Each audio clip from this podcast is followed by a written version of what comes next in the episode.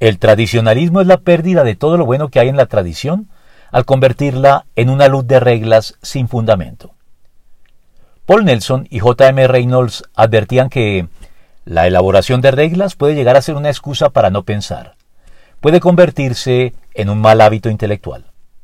Porque, si bien las reglas son necesarias para la sana y provechosa convivencia social, conllevan siempre el riesgo de que terminemos tan concentrados en las reglas en sí mismas que perdemos de vista las razones de ser que dieron origen en su momento a las reglas en cuestión, al punto que estas últimas adquieren más importancia que el motivo que las inspiró.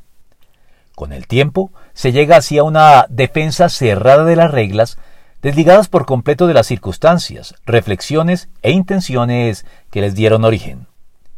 Este es justamente el gran problema del tradicionalismo, que cuando se le pregunta por qué se hacen las cosas de la manera en que se hacen, ya no lo recuerda ni le importa, y responde simplemente porque aquí las cosas siempre se han hecho de este modo, y nada más. El tradicionalismo es pues la distorsión y pérdida de todo lo bueno que pudiera haber en la tradición, que contrario a lo que muchos piensan, no fue condenada por Jesucristo, salvo en los casos en que reclamara más autoridad que la misma Biblia, y pretendiera contradecir los mandatos bíblicos. En vano me adoran, sus enseñanzas no son más que reglas humanas.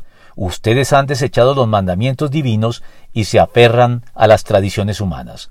Marcos 7 del 7 al 8. De ahí que la tradición no sea necesariamente mala, pero el tradicionalismo sí, porque a la sombra de éste surgen prácticas que han terminado ahogando los auténticos motivos e intenciones cristianas bajo una luz de reglas que lo único que hacen es encubrir y hasta justificar motivaciones e intenciones censurables desde la óptica cristiana.